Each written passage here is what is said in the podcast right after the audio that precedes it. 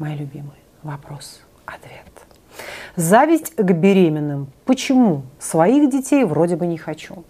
Вообще, когда мы смотрим на беременных женщин, у нас очень часто возникают особые чувства. Мало кто к ним остается равнодушным, особенно если говорить о женщинах репродуктивного возраста. В этот период мы на беременных женщин смотрим или с завистью, или с раздражением, они бесят, да, какого хрена решила расплодиться, зачем, и так, что ли, там, я не знаю, детей тебе недостаточно, кормить их нечем, и так далее, да. Дальше спиногрызов каких-то, вот такие могут, child-free, child-хетерские какие-то идти внутренние мысли. Или же мы испытываем к ним какую-то особую нежность. Нам хочется как-то их куда-то усадить, угодить. И вот она такая вся милая, с животиком, плывет. В общем, короче говоря, относиться к беременным женщинам совершенно равнодушно, но в большинстве случаев не получается. Мы все-таки к ним что-то испытываем. Правильно? Так вот, это происходит потому, что в нас живут самые разные мысли и побуждения и, так сказать, субличности на этот счет.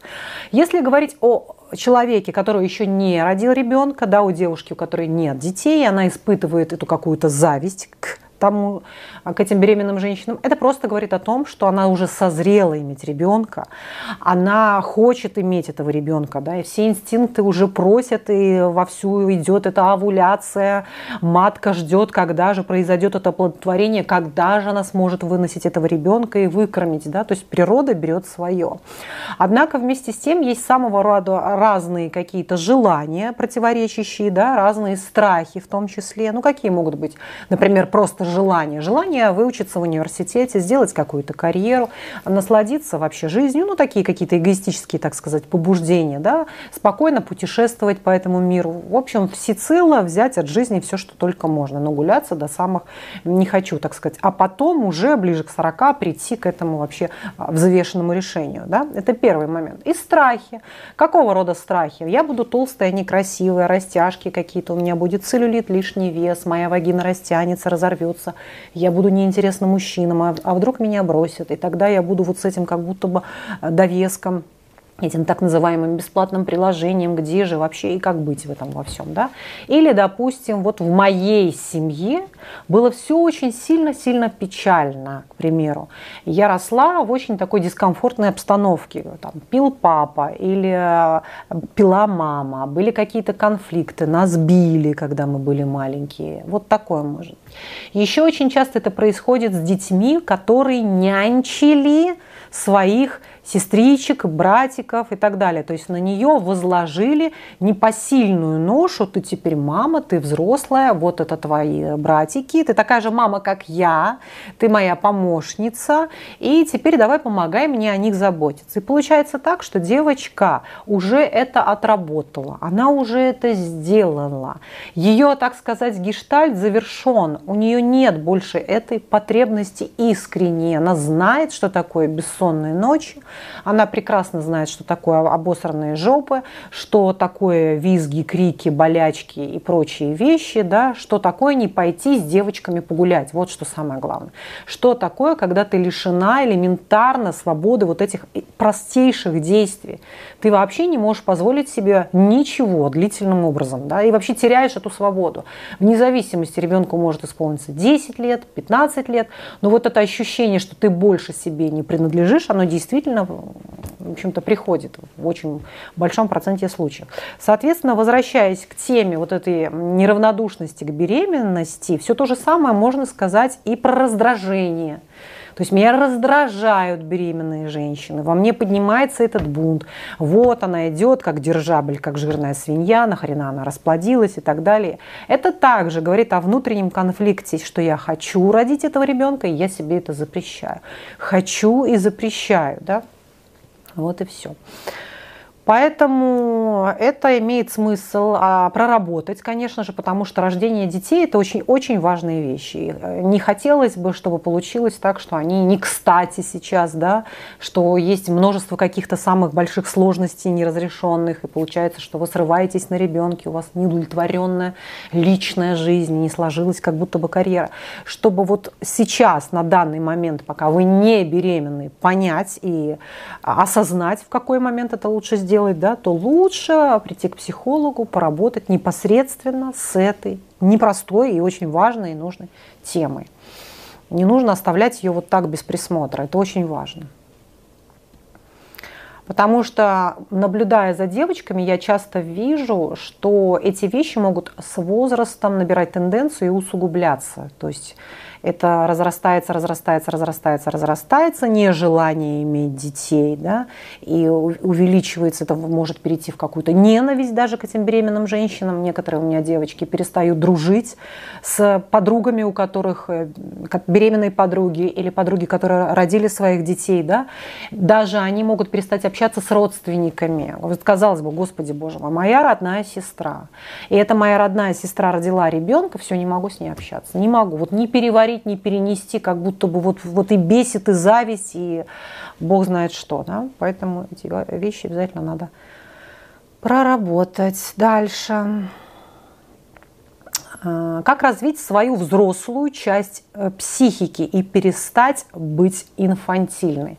Очень шикарный, так сказать, вопрос, очень хороший вопрос.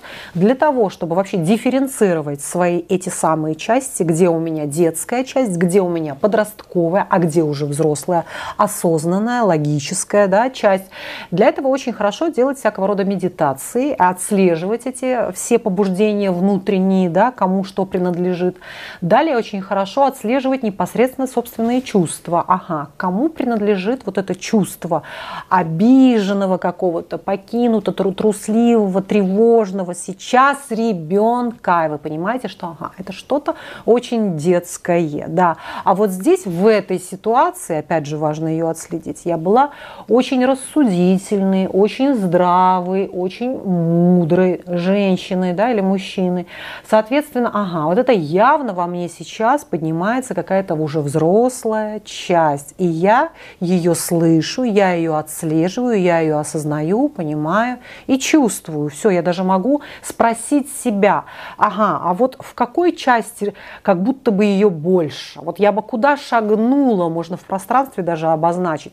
Как если бы я шагнула в эту взрослую часть? Я вот очень часто прошу своих клиентов показать мне, где она находится. Как вот я зашел туда. И человек может сказать, ага, она находится у меня слева, вот я шагнул в это, справа я там зашел в это, или же прямо, да, или же она где-то сверху находится. То есть у меня есть определенная... То есть для того, чтобы в это погрузиться, гораздо проще это просто визуализировать, понимаете? да, для того, чтобы как-то уметь заходить в это. Хоп, и ты как такой маленький триггер, маленький тумблер, ты его включаешь и запускаешь эту внутреннюю осознанность, эту здравую взрослую логику, и ты становишься взрослым. И очень полезно также отсадить более детскую часть. Можно смотреть свои детские фотографии. Кто ходит на мои марафоны, знает, что мы очень много работаем с внутренним ребенком, да, с раненым ребенком. Соответственно, вы можете посмотреть свои фотографии, чуть-чуть растождествиться с этой детской частью для того, чтобы было удобно. Заходить с ней в диалог, брать за нее ответственность, да, поддерживать, помогать и прислушиваться.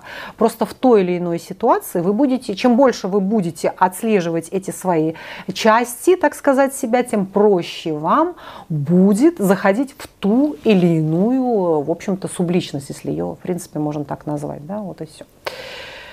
Можно назвать и субличность, можно назвать и архетип. Дело в том, что это же все, как бы мы пытаемся, ну что ли, персонифицировать, мы пытаемся это воссоздать. На самом деле этого всего не существует, понимаете, да? Каждый из психологов, который привнес свою какую-то концепцию в мир вообще психологии и психотерапии, он просто это вот представил в своем собственном воображении, что бы это могло быть.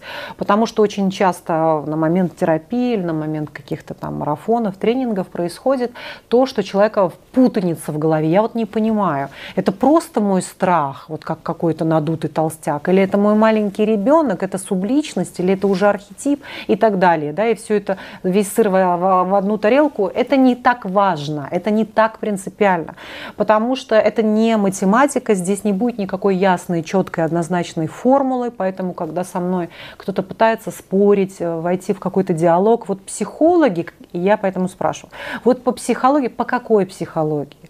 Какие психологи? О чем ты сейчас говоришь? Мы не на уроке химии, не на уроке физики, и не на математике, это не алгебра, не геометрия, это психология, это наука, которая граничит с философией, где ты можешь мудрствовать очень много с чем и о чем, и все то, что есть в твоих фантазиях, у другого человека, у другого психолога, будут совершенно другие какие-то представления на этот счет. Душа, ее крайне трудно пощупать, соответственно, ее крайне трудно объяснить, а мы сейчас говорим именно об этом, да, о каких-то таких э, душевных переживаниях, о наших чувствах, о наших каких-то внутренних там побуждениях, мыслях и ощущениях.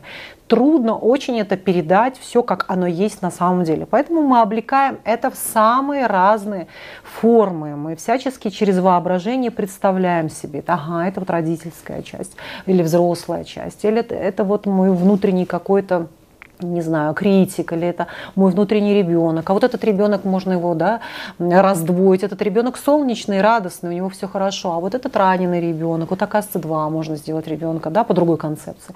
Вот и все. Поэтому вы, пожалуйста, выбирайте для себя прежде всего, что вот заходит именно вам. Вот как видите это вы, потому что не нужно ждать от этого каких-то жестких и четких суждений да, на этот счет. Их просто нет. Вот и все. Соответственно, кстати, очень схожая история с психиатрией. Там тоже вся диагностика очень такая, вы понимаете, да? исключительно метод наблюдения, в общем. Вот. Что, кто, что кто увидит. Вот и все. Там нет никаких анализов, невозможно ничего такое взвесить и просканировать, так сказать. Ладно, дальше погнали. Вот это что касается развития своей взрослой части. В детстве, до, в детстве до меня домогался брат и трогал меня голую. Теперь у меня отвращение к сексу. Кстати, я же хотела что сделать? Я хотела секс на пятницу. Ну, так и сделаем. Давайте я в пятницу лучше выложу этот ролик. Потому что я хотела секс объединить. Все вопросы относительно секса будут выходить в пятницу-развратницу. Так, как вести себя с религиозными родственниками? Раздражают словами, раздражают этой жертвенностью. Вот как с ними быть? По поводу религиозных людей. Чем старше человек, тем сложнее, понимаете сами. Да? Соответственно, не нужно пытаться их как-то переделать, опять же, если это не ваши клиенты. Собственно говоря, если это вы психологи, это ваши клиенты, то имейте в виду, на это могут уйти годы. И не нужно форсировать события, не нужно спешить, продавливать и так далее припирать к стенке, хотя природа их неврозов, в общем-то, напрямую коррелирует с их религиозными убеждениями. Это все понятно. И все же, что касается друзей и родственников, если эти люди для вас важны, если вы хотите продолжать поддерживать, так сказать, с ними какие-то отношения, то вы просто переводите тему о природе, о погоде. Хотя религиозные люди очень любят настаивать на том, что ты вот причащаешься, мне очень важно, ты исповедуешься, вот ты крестик носишь а или не носишь, а зря, да, а ты соблюдаешь сейчас пост и прочее, прочее, прочее. То есть есть такие люди, которые будут то или иное дело, особенно если говорить о религиозных фанатиках, они будут продавливать это, безусловно. Соответственно, вы совершенно спокойно ведете на эту тему разговор и потихонечку переходите в сферу, как поживает вообще Галина Ивановна, как Наталья Петровна, как Мария Васильевна, и отлично, замечательно. Ой, какой у тебя вкусный пирожок, расскажи, какой рецепт, как ты его приготовила. Нет необходимости уходить в дебри, а вспоминать, что написано в Библии, кто как ее трактовал, потому что Э, любой практически верующий человек доходит до определенной точки своей, после которой он уже может на вас нападать начать, понимаете? Даже самый вот такой смиренный монах с бородкой, который может спокойно, спокойно, спокойно говорить, если ему приводить какие-то доводы, да, и в какой-то момент он почувствует себя некомпетентным и слабым в этом вопросе, он начнет нападать. Вот и все. Вот у них такая будет реакция. Поэтому вы заведомо это понимаете. И нужно спросить себя, зачем мне сейчас его в чем-то переубеждать. Они будут непременно приглашать вас к беседе. Они будут, а я, кстати, таймер-то поставила. Поставила, да. Они будут непременно вас в это вовлекать Понимаете, да? Поэтому, в принципе, почему нет? Даже можно, кстати говоря, использовать их в каком-то смысле как э, некоторый вот такой внутренний тренажер на собственные эмоции. Вот, а смогу я это спокойно слушать, как вот если бы сидел напротив меня человек, который бы читал мне какие-то сказки, вот он приводил бы какие-то мне там примеры жизненные, могла бы я его слушать легко, с легкостью, допустим, да, или нет. Вот просто, если есть такая, такая как бы, потребность потренироваться, почему нет? Так, Угу. Можно ли разнополым детям жить в одной детской? 5 лет мальчику и 1 год девочке. Дело вот в чем. Понятное дело, что ну, речь идет о том, что нет этих дополнительных комнат, и хорошо бы детям разнополым жить в разных комнатах. Это понятно. Иногда мы все живем вообще комнатки в коммуналке, и все эти дети у нас на голове спят просто там в пятиэтажных кроватках. Это понятное дело. Просто к чему я это клоню? Вообще, к чему я сейчас это подвожу? К тому, что у меня было очень очень много девочек, просто очень много, которые пострадали от своих братьев. Вы понимаете, как интересно? Они от них пострадали вот в самом разном смысле этого слова. Да? Кто-то пострадал действительно по, по полной программе, был изнасилован. Очень часто братик трогал, потому что что происходит? Некоторые детки, да, допустим, почему очень важно мальчику уделять внимание, а не только девочке, которая родилась, и все ее любят, сладенькая годик, ей папочка ее любит, и мамочка ее любит, а вот пятилетку забросили, все, иди, иди нафиг, иди вон в компьютер поиграй, и все. И, соответственно, очень часто бывает, что взрослый ребенок заброшенный раз, и у него появляется излишняя такая сексуализированность, да, он без конца мастурбирует, трогает свою писю, хотя мы в пятницу хотели поговорить о сексе, ну ладно, уже сейчас завершу тогда эти писи я нашу сегодняшнюю встречу и все. Значит, он э, трогает свою писю. Это все происходит именно потому, что ему не хватает родительского тепла, родительской любви, да, вот излишняя, излишняя такая детская мастурбация. Соответственно, у него начинает просыпаться все больше и больше и больше и больше интерес, хотя по идее в возрасте 7 лет, как мы помним с вами, он уже должен социализироваться и переходить больше в дружеские отношения, его должна интересовать какая-то учеба, какие-то кружки, да, все, вот он заходит в социальный мир но бывает и другая история все-таки. И вот эта маленькая сестричка подпадает, под... вот они вдвоем. И она представляет для него уже особый интерес. Ему хочется посмотреть, какая у нее пися. Он может попросить ее трогать собственную писю. Он может предлагать ей играть в каких-то голых зайчиков. Он может об нее тереться. То есть я сейчас это не придумываю. Я сейчас рассказываю все то, что происходит на обычном терапевтическом сеансе, когда ты начинаешь с женщиной разговаривать. Вот такие воспоминания, да, что мой брат это делал на протяжении длительного-длительного времени. Я жаловалась маме, мама говорила, там, не придумывали ей было не до этого. Все, и я находилась в этом. То есть я находилась в этом постоянно, меня или как-то парализовывало. В общем, реакции у детей самые разные. Да? То есть брат может и запугивать как-то и так далее. Поэтому в данном случае, если нет возможности развести детей по разным спальням, нужно просто наблюдать за поведением как младшего ребенка, так и старшего ребенка. Нет ли излишней вовлеченности и сексуализированности у старшего ребенка, не пытается ли он разыскивать там порнографию на сайтах, не пытается ли он а, как-то подглядывать за там, сестрой, пытаться пытаться ее там искупать, помыть странным образом. То есть просто пока наблюдайте. Но и опять же говорю, здесь вот самым главным будет, я, пожалуй, сказала, такой терапевтической мишенью в этой ситуации, это не обделять старшего ребенка своим вниманием, своей заботой, своей любовью и этой тактильностью. Вот. То есть если ее будет мало, чем, чем меньше ее будет, тем больше будет вовлеченность вот в эту сестру. Он, во-первых, ей отомстить очень захочет. Она становится для него вот соперницей, она забрала всю любовь родительскую. После того, как она родилась, все стало только хуже. До нее все было лучше. Ну и так далее. Вот теперь все стали делить. Теперь меня стали раньше спать укладывать. Ну и так далее. То есть жизнь стала гораздо там, хуже, чем была раньше. Так вот, чтобы этого не происходило, сила, нужно старшего ребенка ни в коем случае, так сказать, не обделять. Вот это очень важный момент, я вам сейчас говорю, друзья мои, очень важный. Все, вас целую, обнимаю. Это были наши вопрос-ответ. Подписывайтесь, пожалуйста, на мой телеграм. Он очень-очень интересный. Я там каждый день пишу всякие разные интересные заметки психологические. Будет ссылочка внизу под, в описании под видео. Заходите на мой сайт вероникастепанова.ком, чтобы приобрести там очень много полезной информации. Там и видео, и книги, и самые разные там, марафоны в записи уже есть. Вот, что, что, что, что еще. И подписывайтесь обязательно на мой YouTube канал, чтобы не пропустить следующее очень важное и полезное видео.